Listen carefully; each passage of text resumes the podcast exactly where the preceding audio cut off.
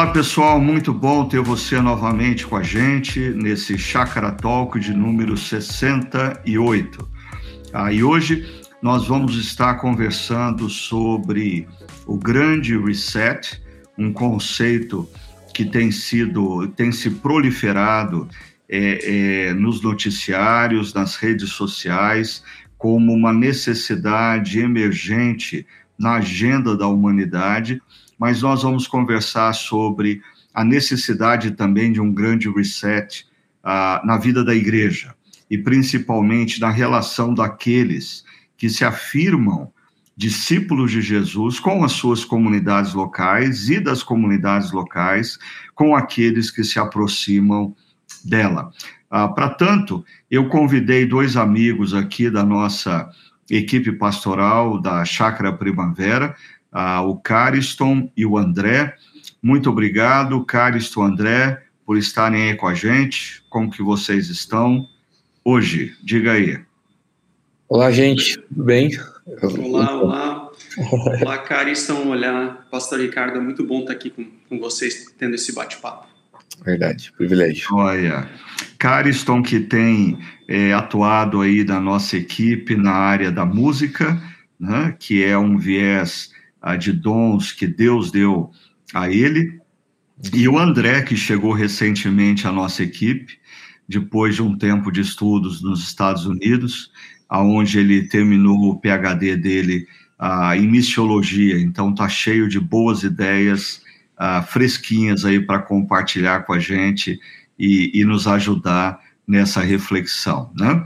Mas eu queria começar, gente, dizendo que domingo passado a gente deu início à reflexão, é, fazendo menção uh, de alguns, algumas ideias e conceitos ah, que são escritas pelo pensador e historiador judeu Yuval Noah Harari, ah, num livro que ele que foi publicado no Brasil com o título Notas da Pandemia, que na verdade ah, é, é, um compêndio de artigos que ele escreveu a partir de março do ano passado ah, no New York Times e alguns outros jornais de grande circulação no mundo.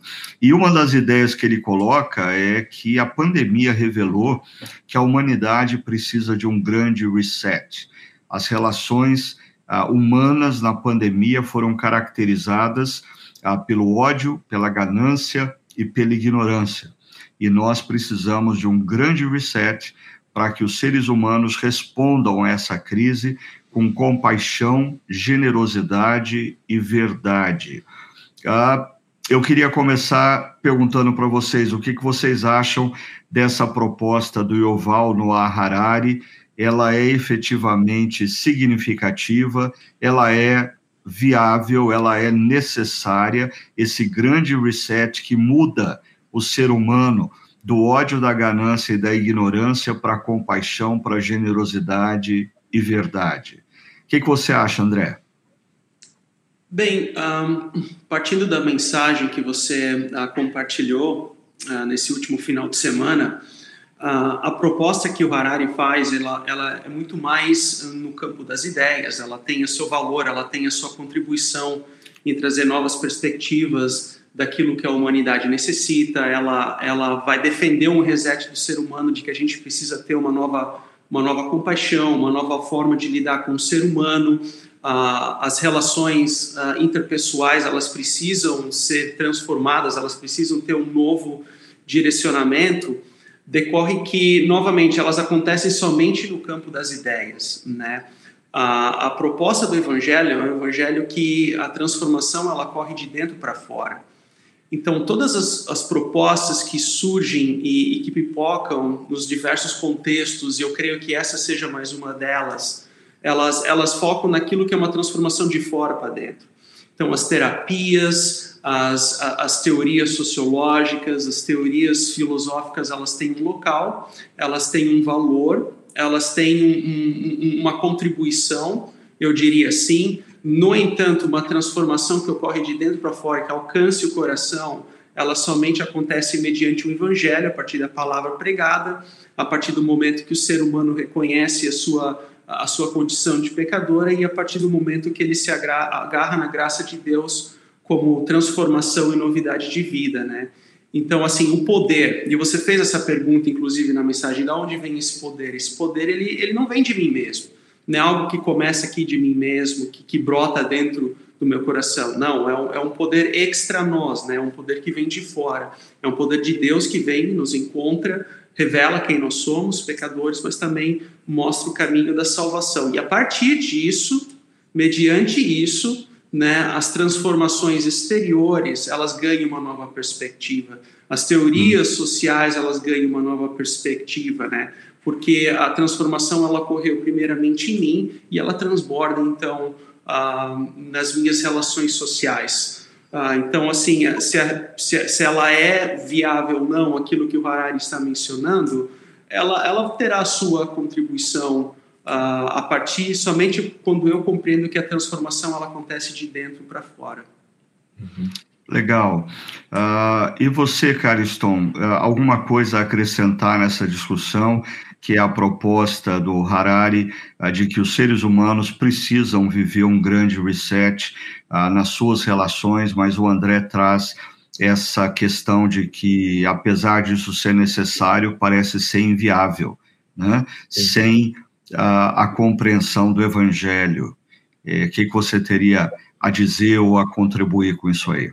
Então, é, eu acho que os três pontos que ele, que ele traz, né, essa questão do ódio, ganância e ignorância que foi revelado na pandemia, é, e a, e a, e a, a contra-resposta dele, né, que seria através da compaixão, generosidade e verdade, nada mais é do que o que Jesus fez, né? Então, assim, é, é, se, como o André pôs, né, no, no campo só das ideias, realmente fica vago. Mas, ao mesmo tempo, essas três qualidades que ele coloca é, é, é a resposta que o evangelho dá diante dessas coisas, né? Então, uhum. por exemplo, quando eu penso é, no ódio, né, a, a, mulher que foi ia ser apedrejada pelo pecado. Aí Jesus diz: Olha, aqui não tem pecado, que tire a primeira pedra. Ele responde com compaixão diante do, do ódio dos religiosos, né? Ou talvez na ganância ah, de ah, eu, eu, eu vou contribuir para receber algo em troca, eu vou, o que minha mão direita faz, eu quero que a esquerda veja, né? Jesus diz: não, não faz assim. É, aquela viúva pobre que ofertou, ela deu tudo que ela tinha. Então eu percebo assim que essas qualidades que, que o Harari traz, ela, ela na verdade já é revelada no Evangelho né, uhum. diante do que a pandemia trouxe. Então eu acho que assim é é uma proposta significativa, é, mas na verdade não tem nada de novo, porque ele está trazendo o que o grande reset já trouxe em Jesus, né? Então interessante. É, eu, eu não tinha pensado nessa perspectiva que ah, o que ele propõe ah, como elementos que precisam estar presentes na vida humana e nas relações humanas, a compaixão, a generosidade, a verdade, é a melhor maneira da gente ver como isso acontece é, num projeto humano é olhando para Jesus. Tá. Né? Então, é, é, Harari, sem talvez uh, ter a plena consciência disso, uh, ele está dizendo para a gente: ó, vamos olhar para Jesus e vamos aprender com ele. Se nós nos tornarmos discípulos de Jesus, uh, esses elementos da compaixão, da generosidade e da verdade é, é, é, vão uh, vir à tona, ou deveriam vir à tona na vida da gente. Mas então, deixa eu aproveitar esse ponto é, para perguntar para vocês o seguinte, porque me parece que a necessidade de um grande reset na sociedade, na vida humana, é inquestionável. O que a gente está discordando da a, a proposta do Harari é qual é a solução disso. Se a solução é o próprio ser humano se autotransformar através de ideologias, filosofias e terapias, ou se é o ser humano entrar em contato com a proposta do grande reset que vem do Deus Criador e Redentor a, através da vida morte e ressurreição de Jesus. Então, a minha pergunta para vocês é a seguinte: faz de conta que eu sou um dos ouvintes aqui do nosso podcast, eu ouvi vocês dizendo isso, e eu pensei comigo, eu quero experimentar esse grande reset que vem de Deus. O que, que eu preciso fazer para experimentar esse grande reset? Como vocês poderiam me ajudar a, a experimentar na minha vida, a, na minha história, no meu casamento, no meu dia a dia, esse grande reset que é oferecido por Deus através de Jesus? Eu penso que a resposta um, para essa pergunta é compreender que, pela fé em Cristo, nós fazemos parte de uma grande história. Nós estamos inseridos numa grande história, numa narrativa bíblica que intersecta com a história do contexto de onde nós estamos vivendo. Então, nós não estamos à deriva na história. Deus tem um plano para cada um de nós, ah, dentro do seu plano de redentor, e Ele quer utilizá-los dentro daquilo que é o propósito e desígnio dele. Independente de qual área profissional a gente esteja atuando, independente de quais sejam os nossos dons. Ah, novamente, nós não estamos à deriva, mas fazemos parte de um grande plano, né? Então, eu penso aqui que a, a reforma protestante ela, ela, contribui muito com aquele contexto, conceito de vocatio, né? A vocação, no sentido de que todas, toda vocação ela é uma vocação de Deus. Uh, Deus utiliza a vocação, a humanidade, como forma de continuar a sua criação. Ou seja, a criação não é um evento que meramente aconteceu no Gênesis 1 e ficou por lá. Não. Deus continua a sua criação hoje, utilizando a, sua, a humanidade como instrumento ah, da criação. Então, o engenheiro, ele não está meramente construindo prédios e casas, ele está construindo moradia para as pessoas. Há uma dimensão de serviço, Uh, o funcionário, o operador de máquinas na empresa, ele não está simplesmente apertando parafusos lá, ele está gerando renda que eventualmente fará com que novas pessoas sejam contratadas e transformará a vida social de outras pessoas. Há uma concepção de serviço em todas as atividades profissionais. É claro que isso não é salvífico por si só salvífico é somente a graça, o evangelho ah, e a exposição da palavra de Deus. Isso que nos transforma em termos de dentro para fora. Mas Deus utiliza a humanidade, onde todos nós estamos inseridos dentro desse plano. Então há um propósito de vida, por assim dizer. Deus se apresenta, apresenta até nós esse propósito de vida, onde nós somos inseridos através da nossa vocação e, e dentro do seu plano redentor.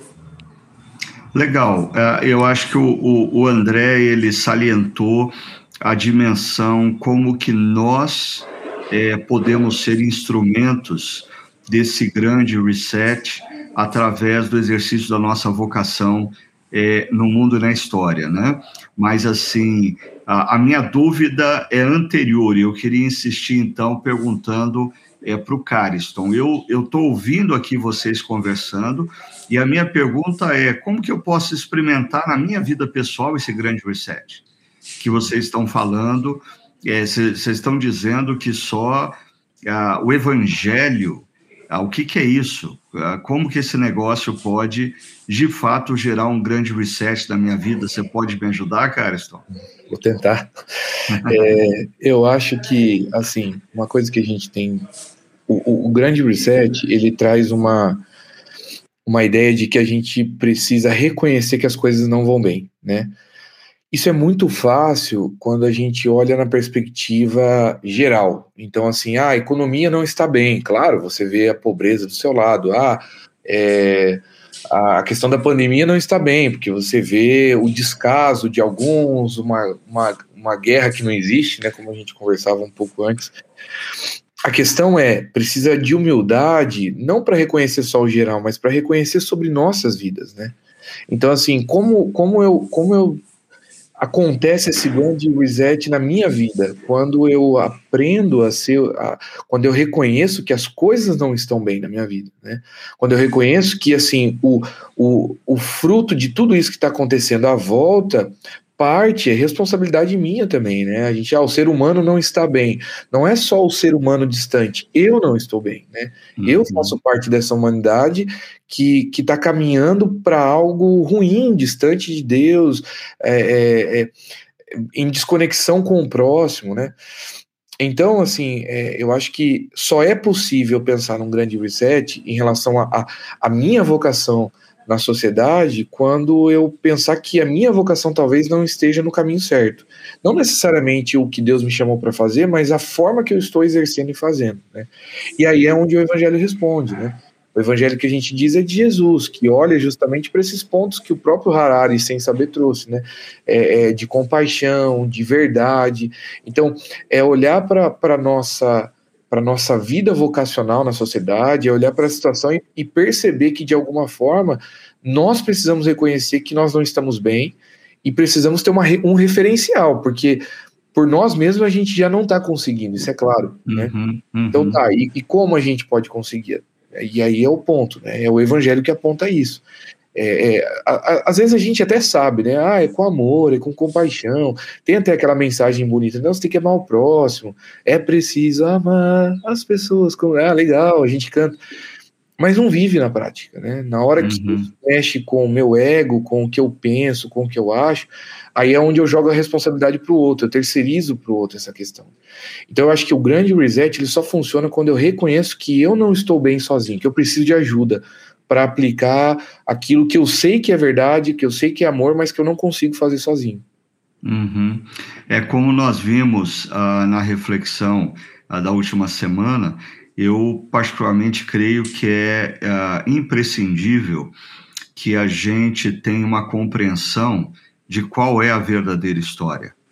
Porque só a compreensão de qual é a verdadeira história pode nos explicar porque o ser humano ele é orientado pelo ódio, pela ganância, pela ignorância e não pela compaixão, generosidade e verdade, né? É, e a grande história é que Deus, no princípio de todas as coisas, criou o universo em perfeição e equilíbrio, mas os nossos primeiros pais romperam com Deus Criador. Eles, num projeto de autonomia, ah, decidiram viver por conta própria. E a sociedade que nós temos hoje, o ser humano regido pelo ódio, ganância e ignorância, não é fruto do projeto do Deus Criador. Ele é fruto do projeto de autonomia dos nossos primeiros pais que romperam com Deus Criador. Mas Deus, o Deus Criador, não nos deixou é, é, reféns dessa história catastrófica, mas ele ah, decidiu em Cristo Jesus entrar na história. Jesus é o próprio Deus Criador que entra na história para se tornar o Deus Redentor. E através da sua morte e ressurreição, a morte, ele paga o preço da nossa rebelião, a dívida gerada, a dívida impagável ah, da nossa rebelião. Ele se oferece como pagamento. E a prova de que esse pagamento foi satisfatório é que no terceiro dia ele ressuscita dos mortos. E aí nós temos a, a convicção de que existe possibilidade uh, de nós vivermos uma nova vida, porque o Deus Criador entrou na história e, através da sua morte e ressurreição, ele venceu a morte e ele nos oferece agora uma nova vida. E Apocalipse 21 e 22 termina dizendo que esse Deus criador e redentor faz novas todas as coisas. Então, aqueles que olham para Jesus e compreendem quem ele é e se rendem ao que ele afirmou ser e ao seu perdão e ao seu amor oferecido na cruz, começam esse projeto da novidade de vida nos seus corações hoje. E, consequentemente, como bem enfatizou o André, se tornam agentes dessa transformação, desse novo, através das suas vocações no mundo. Agora, é, tudo isso que a gente acabou de colocar é, passa pela relação crentes e igrejas. Porque dependendo do que as igrejas oferecem aos crentes, essa consciência não vai existir da centralidade do evangelho, nem da vocação dos crentes na história. E dependendo da maneira como crentes se relacionam com as suas igrejas locais, isso não vai acontecer também. E eu diria que a pandemia, ao meu ver, trouxe à tona uma coisa muito ruim, é, é, na relação entre crentes e igrejas, igrejas e crentes. Igrejas vendo seus crentes como consumidores e preocupadas em atendê-los nas suas vontades, e por sua vez, crentes se revelaram ah, altamente consumidores de eventos, de pregadores, de cantores e não necessariamente ah, pessoas comprometidas com um processo de transformação. Como que vocês veem tudo isso? Vocês compartilham dessa visão, ou menos, ou mais? E como que vocês, eh, quais são as implicações disso tudo para a vida das pessoas que se afirmam hoje discípulos de Jesus, mas talvez sejam meramente consumidores de serviços religiosos? O que, que vocês teriam a dizer para a gente? Ah, eu tenho muita dificuldade com, com o modelo de igreja workshop, né?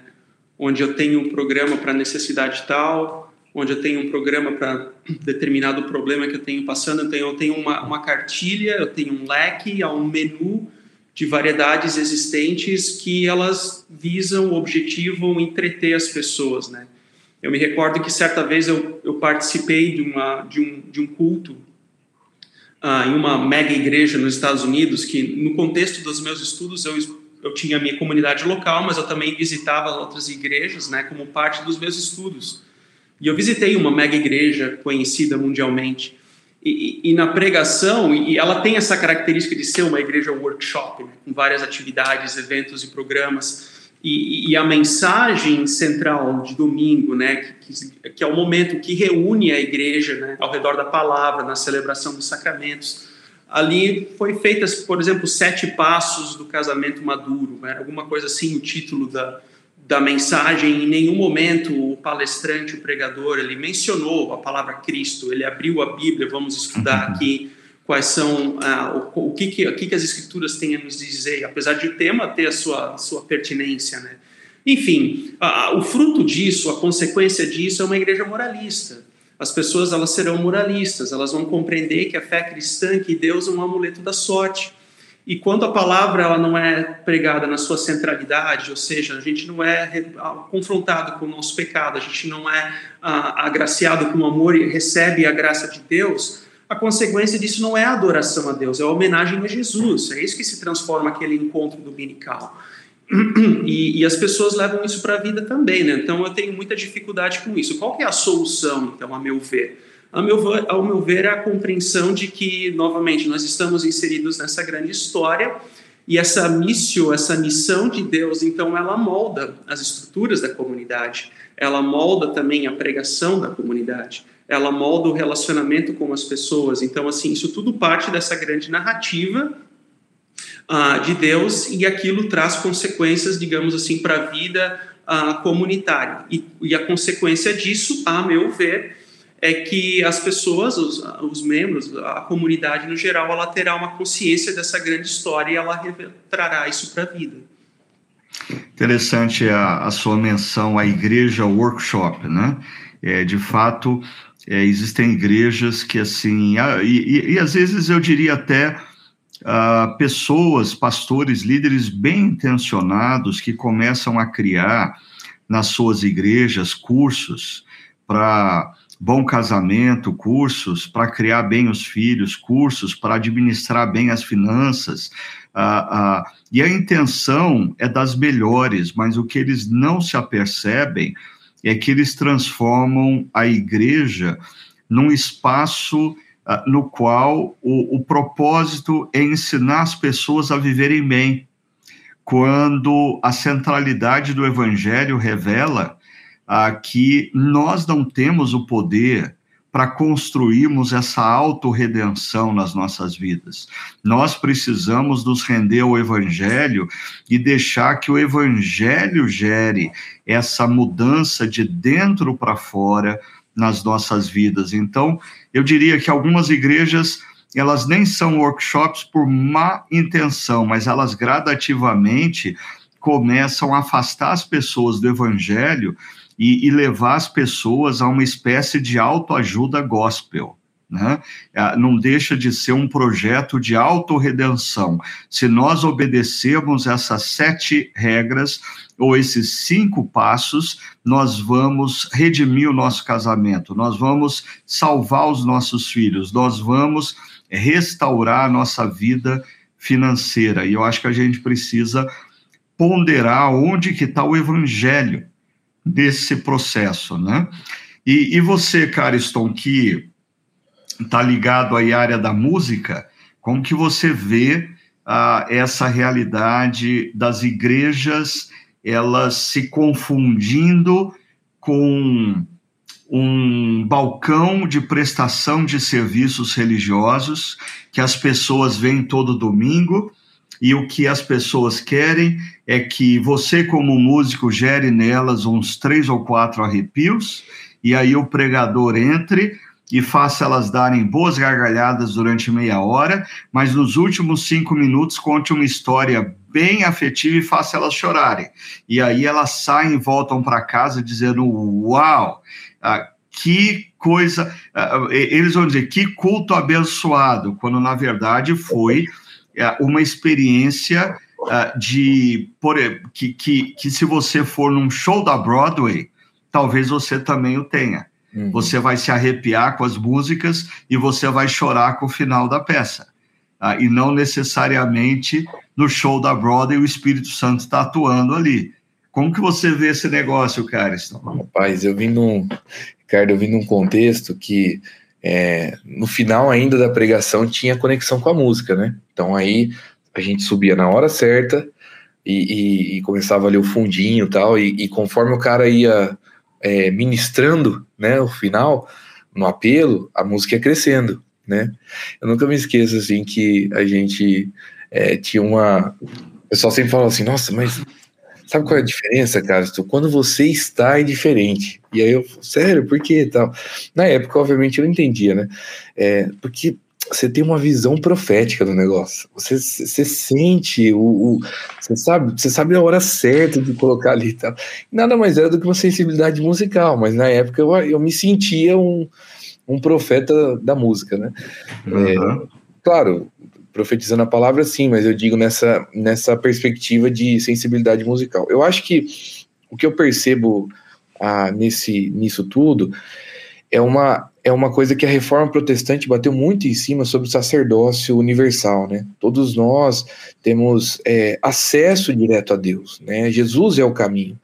E eu acho que a pandemia revelou justamente a esse tipo de comunidade, de igreja, é, o quanto ela deixou esse princípio da reforma quando uhum. a, a, espiritualidade de cada crente depende do, do encontro que ele vai participar, do culto que ele vai presencialmente, das atividades. Então, é, muito, muitos pastores, eu conheço aqui da, da, da, cidade de Jaguariúna, igrejas que, assim, tiveram crises nesse momento, não sabiam o que fazer, tipo, não via a hora de a igreja abrir novamente, e claro, todos nós queremos que a igreja abra, mas assim, não, não é, no nosso caso, tanto aqui em Jaguariúna quanto na Chácara, eu percebo que, assim, a igreja estar fechada, é, é, não atrapalhou o que a gente precisava fazer, pelo contrário, a gente pastoreou mais, cuidou mais e foi até as pessoas de forma mais missional e, e, direta, né?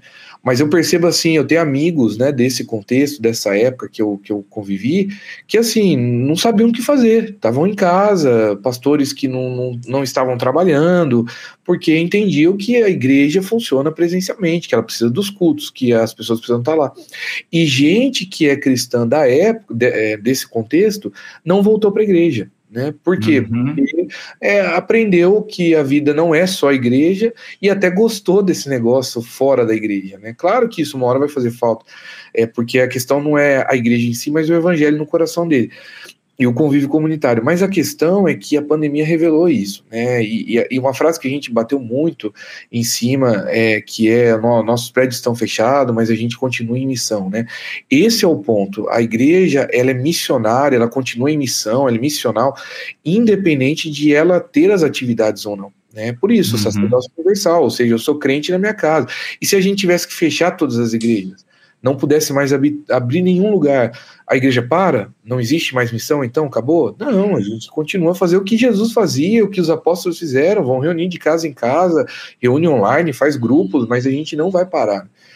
Então eu acho que essa liberdade que a gente tem no Brasil e até esse é, é, esse espetáculo que é o, a igreja faz com que a, as pessoas percam o foco do que é missão. Né? Então, como a gente, né, a gente não é uma igreja perseguida, como em alguns países que você não pode se reunir, ter um templo legal, um palco bacana, o músico da, do mercado gospel arrebentando lá, e aí você, você fala assim, pra gente aqui a gente não tá naquela realidade, então pra gente não, é, a igreja é isso, na verdade a igreja não é uhum. isso, né? a gente só faz isso pela liberdade. A, a, gente, a gente tem uma disfunção até mesmo para responder a pergunta o que, que é igreja, né? Porque a pandemia revelou que para grande parte das pessoas que se dizem cristãs, a igreja é um prédio aonde nós nos dirigimos aos domingos para viver uma experiência num evento. E como eu disse, um evento que tem que gerar arrepio, ah, risadas e lágrimas no final. E aí a gente volta da igreja. Isso é uma, um absurdo e uma grande disfunção teológica, porque quando a gente pega e olha para as palavras de Jesus, Jesus não nos enviou ao mundo para construirmos prédios ou locarmos bons auditórios e ah, realizarmos eventos que venham emocionar as pessoas. Jesus nos enviou ao mundo para fazermos discípulos. Às vezes, em determinados contextos e culturas, nós fazemos os discípulos através dos eventos, mas nós não estamos atrelados aos eventos. Fazer discípulos transcende, transcende o prédio e o evento. E o que a pandemia revelou é que nós, ah, como igreja, muitas vezes estamos reféns de um conceito disfuncional de que igreja é o prédio e os eventos que ali acontecem, quando na verdade a igreja é a comunidade dos discípulos de Jesus em missão no mundo, quer eles tenham prédios ou não, quer eles possam realizar eventos ou não. Prédios e eventos nunca determinaram na história do cristianismo o que os discípulos são. Em vários lugares e vários momentos não se tinha prédio, mas se tinha a comunidade dos discípulos em missão. Não se podia realizar eventos, mas a comunidade dos discípulos estava em missão. Agora, vou colocar vocês numa fria. Uh, eu vou mudar aqui a minha posição. Hoje é, inicialmente eu era uma pessoa que queria entender como que o evangelho pode gerar um grande reset da minha vida. Agora eu vou mudar o cenário. Eu sou um indivíduo ah, ouvindo essas ideias e dizendo é verdade. É, a minha relação é, com a minha comunidade local atual é uma relação de consumidor. E a minha comunidade local me oferece eventos para me dopar. E eu vou ficando dependente, domingo após domingo, de participar daqueles eventos para me sentir melhor. E a conversa com vocês me revelou o seguinte: eu tenho que deixar de ser um consumidor e preciso me tornar um discípulo de Jesus.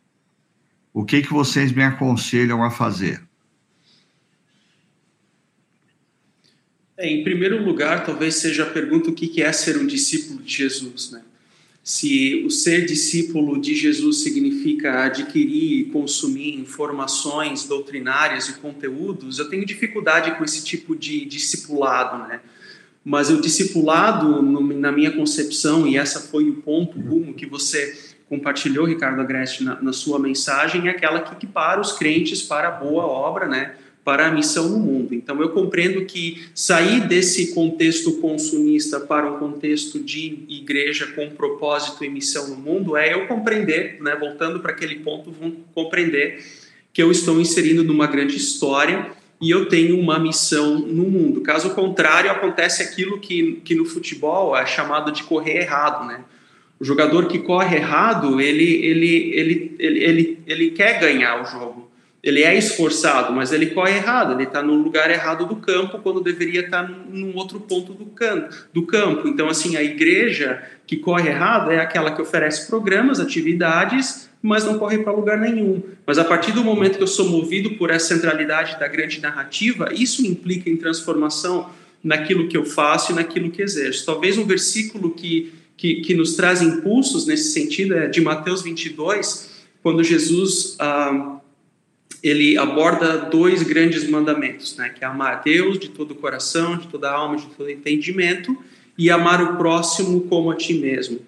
Ah, quando a minha mentalidade é consumista, eu compreendo esse versículo numa perspectiva de um pódio.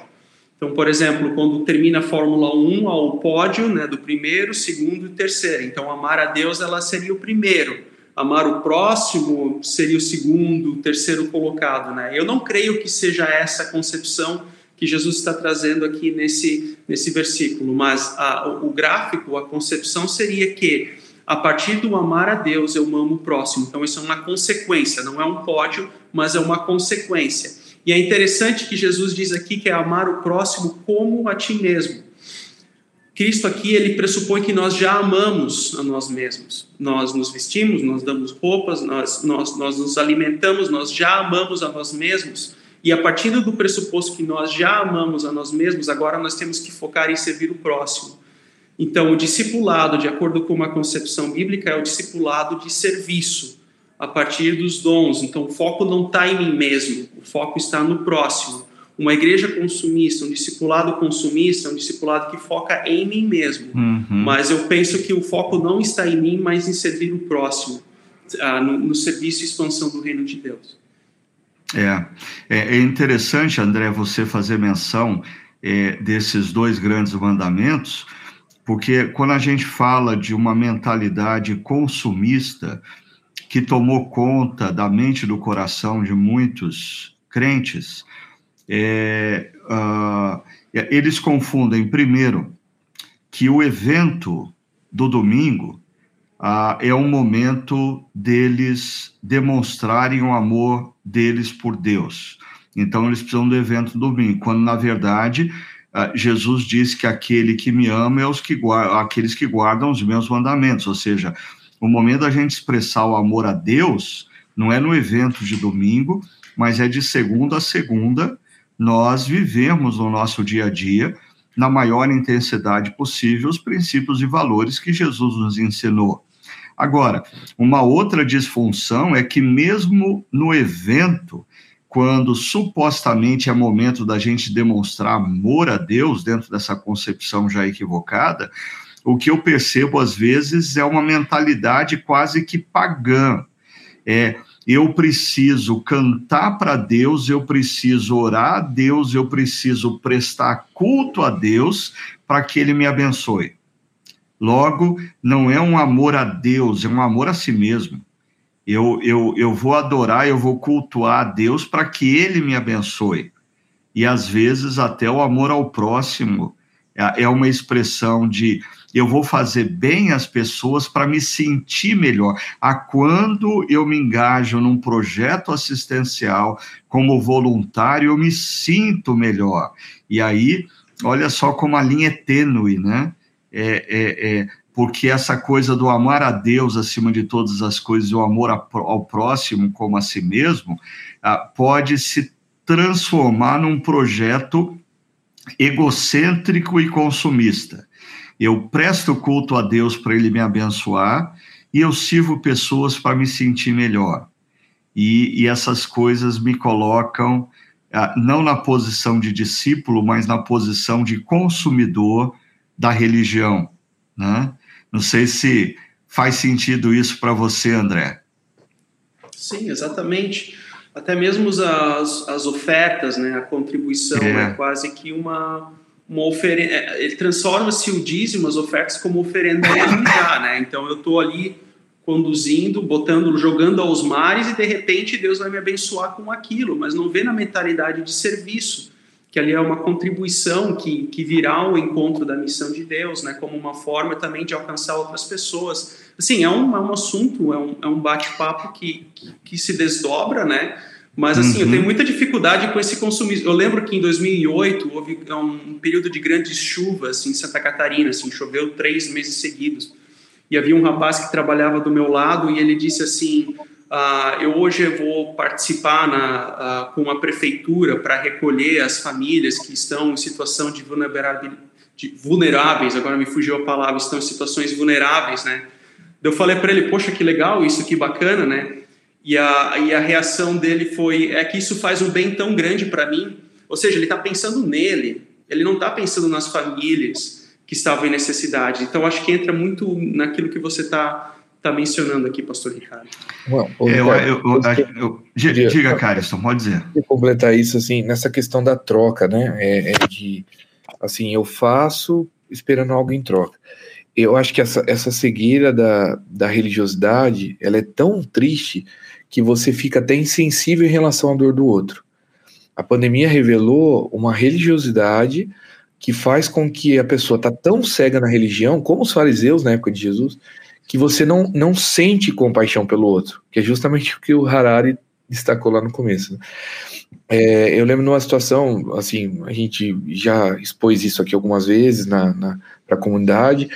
Eu tive, esse ano foi um ano complicado para mim, perdi o pai, perdi a mãe primeiro de câncer e 40 dias depois o pai.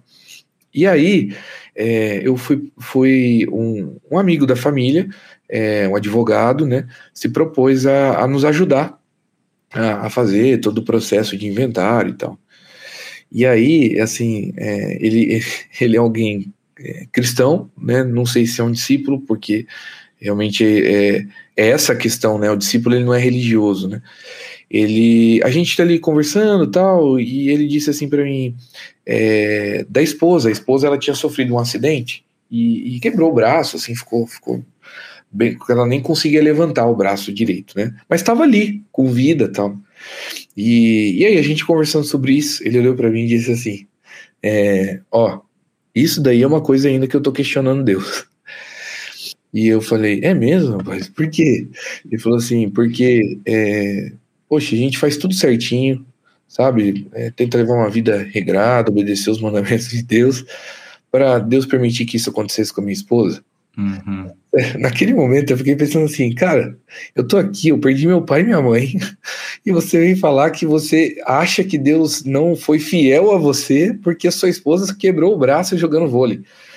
Então, assim, é, é, é o que me mostra isso, né? É a, a, a insensibilidade em relação à dor do outro por causa da religiosidade ele está tão cego em relação a, a, que a espiritualidade dele envolve uma troca, ele acha que Deus tem que precisa fazer, cuidar dele, porque ele tem feito a parte dele, né? E, é. e aí você despreza até a dor do outro, né? Eu acho que é uma é, é, daria tema para um outro podcast a gente conversar sobre o paganismo cristão, é. como a mentalidade pagã permeia a mente de inúmeras pessoas que se consideram cristãs, mas a base da religiosidade dela, não da espiritualidade, da religiosidade, é, é, é a barganha com Deus. Porque ela faz algumas coisas, ela não espera que o mal chegue à vida dela. Então, assim, puxa vida, como Deus deixa a minha esposa quebrar o braço jogando vôlei, se eu sou uma pessoa que em plena pandemia não deixei de frequentar os cultos da igreja, mesmo correndo risco, eu me sacrifiquei, como Deus permite que isso aconteça? Ou seja, é, essa é uma lógica pagã. Se você fizer, os deuses vão a, a, a te abençoar, né? E, e, e, e, também, como você colocou, Cariston, uh, essa falta de, de. Porque essa lógica pagã me coloca no centro das coisas. O centro não é Deus, o centro sou eu. E aí a ética, a relação com o próximo muda também. Uma coisa que eu observei nessa pandemia, contando uma experiência que assim foi muito abençoadora para mim, é quando começou a, o processo de vacinação, eu, como todo mundo, né, Aí eu fiquei desesperado, eu queria me vacinar logo. E uma coisa que começou a encher o meu coração de indignação foi ver pessoas que se dizem cristãs é, sendo vacinadas. Aí eu dizia: Ah, você foi vacinado? Por quê? O, o indivíduo é psicólogo, está atendendo todo mundo online, não sai de casa, mas ele podia, com a carteirinha de psicólogo, ser vacinado. Então ele foi lá. O outro ah, tinha carteirinha de fisioterapeuta, mas trabalha como vendedor comercial nos últimos cinco anos. Mas tinha carteirinha de fisioterapeuta, foi lá, apresentou e foi vacinado. Em contraposição, eu tenho uma prima que uh, ela, ela tinha todas as, as possibilidades de é, dizer que ela precisava ser vacinada devido ao peso, excesso de peso dela, mas ela estava em casa cuidando dos dois filhos, mantendo o isolamento social, e aí alguém perguntou para ela, ah, mas por que, que você não, não foi se vacinar? Ela disse, olha, apesar de eu precisar da vacina, eu estou em casa, eu estou isolada, eu estou me cuidando, eu tenho a possibilidade de não sair para trabalhar. Mas existem centenas e milhares de pessoas que entram em ônibus lotados e trens diariamente porque eles não podem ficar em casa, eles têm que trabalhar. Essas pessoas precisam ser vacinadas antes que eu. Falei, puxa vida, que consciência cristã, né? Num, num, numa coisa tão pequeno. E eu me lembrei, olha, eu, eu costumo dizer, nesse período da pandemia, com a vacinação, eu nunca, eu, eu, eu nunca imaginaria que eu tinha tanto amigos com bronquite asmática desde infância. Foi um tal, assim, uma epidemia de gente com bronquite para pedir para ser vacinada. E, assim, é, é uma consciência cristã que não afeta a nossa ética nas pequenas coisas. Então, a gente está precisando é, de um grande reset no que a gente afirma ser uh, cristianismo.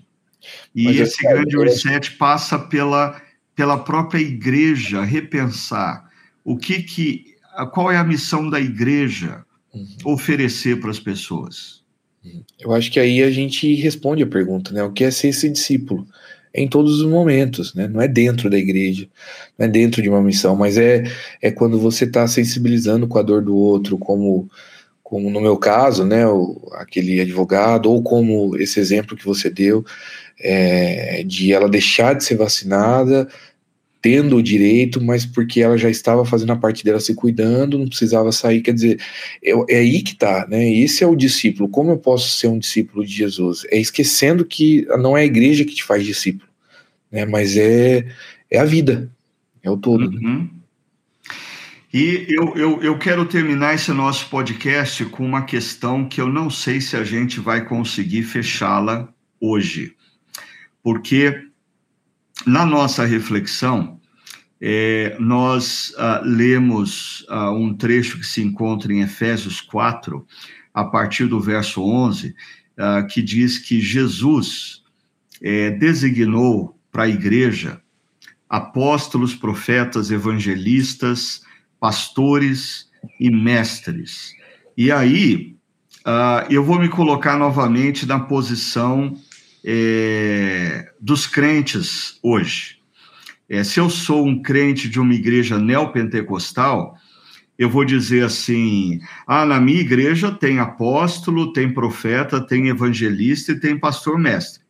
Mas se eu sou aí de uma igreja luterana, ou presbiteriana, ou batista, eu vou dizer: não, na minha igreja tem pastor, tem professor de escola dominical, mas esse negócio de apóstolo, profeta, em algumas você até tem evangelista, mas apóstolo, profeta, tô fora, esse negócio não existe mais. É, esse, como, e, e, e o apóstolo Paulo diz que esse conjunto de funções ou ministérios é essencial para capacitar os crentes uh, para a missão. Uh, pergunta ao Cariston, que já viveu uma outra experiência uh, num contexto neopentecostal. ah, como você lê esse texto? E depois pergunta ao André, que vem da tradição luterana, como você entende esse texto, André? Vai ser muito bom aqui essa, essa, esse, esse encontro de cosmovisões. Rapaz, como eu lia, né? Ah, isso, isso. Como eu lia, olha, é, não, era a ideia de que, na verdade, assim, no contexto neopentecostal, o apóstolo é o, é o top da hierarquia, né? Então, assim, é, para você ser apóstolo, você tinha que basicamente plantar um, uma igreja, né? E, e fazer ela crescer e abrir outras, outras igrejas, mas não você, né? Você coloca outros pastores lá e o nome da sua instituição fica famoso, né? É, mas na verdade, assim, era engraçado porque o apóstolo em si, né, ou esse bispo, né, ele, ele tem todas as funções, né? Ele é profeta, ele é evangelista, ele só falta morrer na cruz, porque basicamente ele faz tudo, assim, né? Na verdade, assim, não é um estilo que abre. Eu acho que justamente vai contra o que Paulo está ensinando, porque é, é, não é uma. Não é, aqui Paulo não está falando de uma função, mas ele está falando de um dom né? Uhum. E aí acho que os caras confundem isso e colocam esses títulos como uma função hierárquica, né? E o cara, para não perder e não abrir é, é, espaço para outros, então ele faz tudo, né? Ele é evangelista, ele é pastor, ele ensina, ele é o cara, né? E coloca ali pastores abaixo dele, é, bispos, enfim, conforme a nomenclatura da instituição para para ter alguém, porque ele não vai conseguir fazer sozinho, mas sempre ele é, o, é a ponta do, do iceberg. Né? Eu acho que assim, o que Paulo está trazendo aqui, eu, eu, eu tenho uma versão do, do Eugene Peterson, né, da, da, da, da Bíblia Mensagem, que eu acho que ele traz bem interessante assim, né? Ele diz, ele concedeu os dons de apóstolo, profeta, é dom, não é, não é uma função específica, né? É um dom. Evangelista, pastor, mestre, para para treinar os seguidores de Cristo para que haja um serviço de qualidade no corpo de Cristo, a igreja. Então, quer dizer, o objetivo desse dom é para que, de alguma forma, esses seguidores de Cristo, esses discípulos que a gente falou um pouquinho atrás sobre o que é ser discípulo, para que eles sejam treinados e, e, e, de alguma forma possa haver qualidade no corpo de Cristo. Ou seja, é, apóstolo, profeta, evangelista, pastor, mestre, a gente não está falando é, só de ter um cara que representa aquilo, mas a gente está falando de algo que traz qualidade para o corpo, traz um, algo que completa o corpo. Então você não vê aquela coisa do, do corpo, né? De, de, de a mão, o pé, o dedo, não falta nada, porque você tem ali aquelas funções é, é, que é dom completando a igreja de Cristo. Né? Então eu enxergo uhum. assim. Bom, pela sua descrição aí, na sua experiência passada, é, é, o, que, o que um cara precisa fazer para ser apóstolo é plantar uma igreja, uh, fazer a igreja crescer e plantar outras igrejas, então eu posso me qualificar uh, para ser apóstolo é, do contexto que você vem, é isso? Então, é que depende, depende do. Tem um ponto que faltou aí. Você precisa ser um oráculo de Deus direto. Ah, ok, então, ok. É isso, é isso. Não assim. adianta você falar assim, ah, a palavra de Deus é, é aqui, a Bíblia é, é o que direciona as nossas vidas. Não, você interpreta a Bíblia para direcionar para o pessoal, entendeu? Então, eu tenho, eu, tenho, eu tenho que dizer sempre assim, é, é uh, todo domingo, olha ah, Deus me disse que ó, eu estava dormindo e Deus me revelou que, e aí não importa nem o que a Bíblia diz, o que importa é o que eu digo que eu ouvi de Deus, ah, é isso que é a, a, autoridade máxima, né? O é. oráculo. oráculo. Você vai, exatamente. Você vai falar o que é, você vai falar o que está na Bíblia, mas você vai interpretar do seu jeito. Esse, esse é o esquema. Né? Mas é, é, triste, cara. A gente, a gente brinca, mas assim, eu, eu, eu fui alguém que fiz isso algumas vezes, né? É que isso naturalmente começou a me confrontar. Mas eu fui alguém que, que, que disse assim: olha, eu estava no meu quarto hoje. Claro que estava no meu quarto, eu estava estudando, mas o jeito que você coloca traz uma, uma, uma visão para a pessoa que está assistindo assim: nossa, o cara estava no quarto dele, imagina que uhum. desceu um anjo ali. É uma então, mística, né? Mas eu não mencionei anjo, não nada disso. Só de eu dizer que estava no meu quarto buscando a Deus, a pessoa tem a impressão de que é realmente a vida que o cara tem é diferente da minha, né? Eu não consigo ser um um, um pastor é. como ele, né, falar de Deus, porque olha, ele estava no quarto dele no meio da tarde, eu não posso fazer isso. Mas então, sabe que mesmo, mesmo no contexto das igrejas históricas, a gente não tem essa nomenclatura é, do apóstolo, do profeta, mas infelizmente as pessoas começam a ficar dependentes de determinados uh, mestres e pastores, que assim, o que o cara diz é, é equivalente ao que a Bíblia diz. É. E eu, eu, é, o que eu também achei muito complicado nessa pandemia, por exemplo, uh, revelou que as pessoas não têm mais a capacidade de ler a Bíblia sozinhas e refletirem sobre o ensinamento da palavra de Deus uh, uh, para elas. Elas estão dependentes de diariamente ouvir a devocional do fulano do Beltrano. É, é, assim, as pessoas, como o Cariston colocou, perderam o que a reforma protestante tanto defendeu, que de que todo crente tem acesso direto a Deus. Não, agora é, é, é, eu preciso ouvir o que Deus tem para mim através do outro. Ah, entenda, eu, eu, eu creio que Deus deu esses dons e nós precisamos ouvir pessoas que têm esses dons para nós crescermos, mas existe uma dimensão na vida do discípulo que é a minha relação de devoção a Deus, eu com a palavra de Deus, ouvindo a voz de Deus. E hoje tem pessoas que não têm mais isso, elas, elas só se sentem incapazes de ouvir a Deus ouvindo o pregador tal para dizer para elas o que Deus disse, senão não tem jeito. Mas vamos tentar chegar aqui, é, é, ouvir o, o, o, André na perspectiva aí da tradição ah, luterana que ele traz com ele. Como que você lê esses versos? É, assim, ainda um gancho com aquilo que você mencionou agora, né? Uma ilustração que eu certa vez ouvi é que é o cristão que ao invés de comer a comida diretamente do prato, ela come a comida que foi mastigada por alguém antes.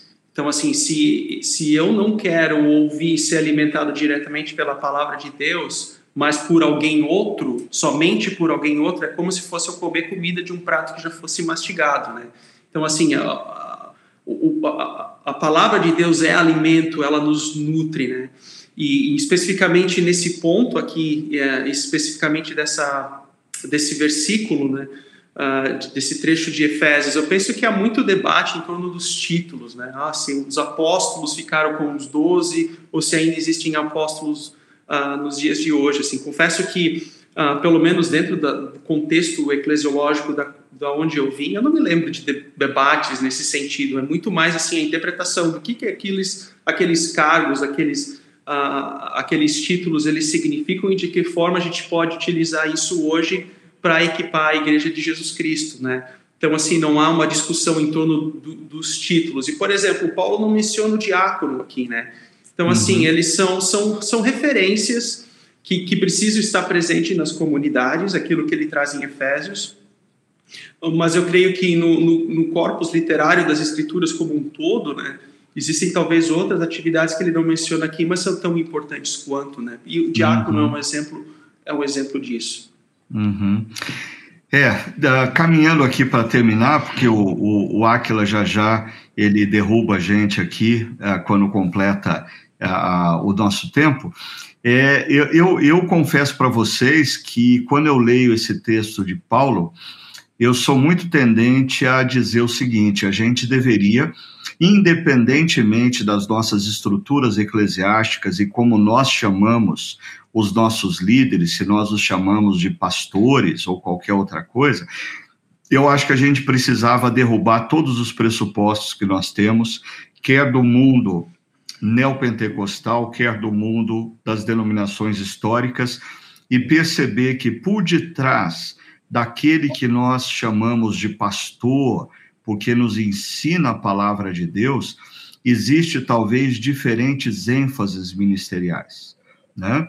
Ah, existem pastores que, quando você vai mais a fundo, você percebe que o viés dele é apostólico. Deus tem dado a ele uma autoridade, uma liderança que transcende a comunidade local e que constantemente desafia o povo de Deus a pensar em romper fronteiras e se engajar na missão. Existem outros pastores que o viés é profético. Quando eles pregam, ah, parece que eles têm a Bíblia numa mão e, e, e o jornal do dia na outra mão. Outros pastores, eles são evangelistas, eles são apologetas do evangelho, eles constantemente ah, estão elaborando formas para que as pessoas compreendam ah, o centro da pregação cristã, que é o evangelho. Outros quando pregam, eles demonstram uma paciência, eles demonstram uma capacidade de organizar as ideias de forma didática, singela, eles são pastores mestres. Mas o principal, assim, seja qual for o viés uh, desse pastor ou do membro de uma equipe pastoral, uma coisa que a gente precisava entender Deus não deu esses dons a essas pessoas para eles tornarem a igreja dependente deles. Deus deu esses dons a essas pessoas para eles servirem a igreja e capacitarem os cristãos, empoderarem os cristãos, para os cristãos viverem ah, o engajamento na missão. A, a missão é do povo de Deus, a missão não é do pastor, seja ele com viés apostólico, profético, evangelista, pastor mestre, o ministério é de todo crente. O ministério não é daquele ah, que ocupa a posição de ensino da palavra na igreja. Quem ensina a palavra é servo. Servo para capacitar os demais. Quando a gente perde essa visão, o que ensina a palavra se torna um manipulador ah, e usa a palavra para fazer do povo de Deus um povo refém do que ele tem a dizer. E o apóstolo Paulo diz que é o contrário. Não, quem ensina a palavra é um servo que capacita os crentes a serem discípulos de Jesus, ah, que crescem na maturidade e se engajam na missão. Ah, dito isso, eu queria abrir para vocês, à luz de tudo isso que nós falamos foi uma boa conversa, nós passamos por vários pontos muito interessantes e ricos, mas queria dar oportunidade para você, qual que é a sua última palavra para os nossos ouvintes? O que, que você queria de toda essa conversa que nós tivemos destacar e deixar marcado é, na vida de cada pessoa e talvez lançar um desafio a quem está ouvindo a gente? André, qual seria a sua palavra final, seu desafio, seu encorajamento? É, o meu desejo e oração é que cada um que esteja acompanhando, Deus dê direcionamento, graça e também clareza de qual é o dom que você possui para que você possa servir dentro dessa dentro desse reino de Deus, de acordo com a tua vocação, de acordo com o dom que Deus deu para você, né? Para que isso não fique somente para você, mas que você possa amar a Deus, amar o próximo como a ti mesmo e, e que isso resulte em serviço e amor, e, em palavras e ações transformadoras no contexto aonde você vive. Uhum. É, eu queria deixar, eu acho que o objetivo final do, do texto, né, é que Deus dá tudo isso, que o André está falando agora, para justamente a gente se tornar maduro, né? E o Ricardo trouxe isso no final da mensagem, né? O propósito, diante de tudo isso, é para que a gente seja maduro como cristão. Então eu guardei uma, uma frase que, que foi falado no domingo e que me marcou muito, assim, eu tenho refletido sobre isso, né? É, gente madura fala a verdade em nome do amor, mas gente madura, em nome da verdade, não abre mão do amor. Gente imatura, em nome da verdade, agride, e gente matura, em nome do amor, se omite. Então, que a gente possa ser maduro para falar a verdade em amor, né?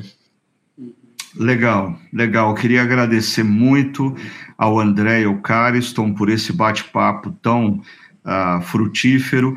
Eu espero que tenha abençoado a vida de todo mundo que está acompanhando, assim como a minha vida. Uh, agradecer ao Aquila também, que além de cuidar da gente na parte técnica, no chat uh, fica nos dando sempre boas ideias, para boas respostas, nos tirando de apuros e ampliando a nossa visão. O, o Aquila, ele, ele precisa participar qualquer dia do nosso chat, do, do nosso Chakra Talk como participante oficial, porque é, como participante nos bastidores ele está em todas. Muito obrigado, viu, Aquila? Que Deus abençoe grandemente a vida de vocês, que vocês continuem crescendo ah, em Cristo Jesus, em maturidade e que esse Chakra Talk possa ajudar você nesse momento em que estamos vivendo, aonde nós precisamos de um grande reset na nossa caminhada cristã e na nossa relação com a nossa comunidade local, que você tome decisões sérias acerca disso, porque as decisões que você toma no presente determinam grandemente o seu futuro. Que Deus o abençoe. Até a próxima.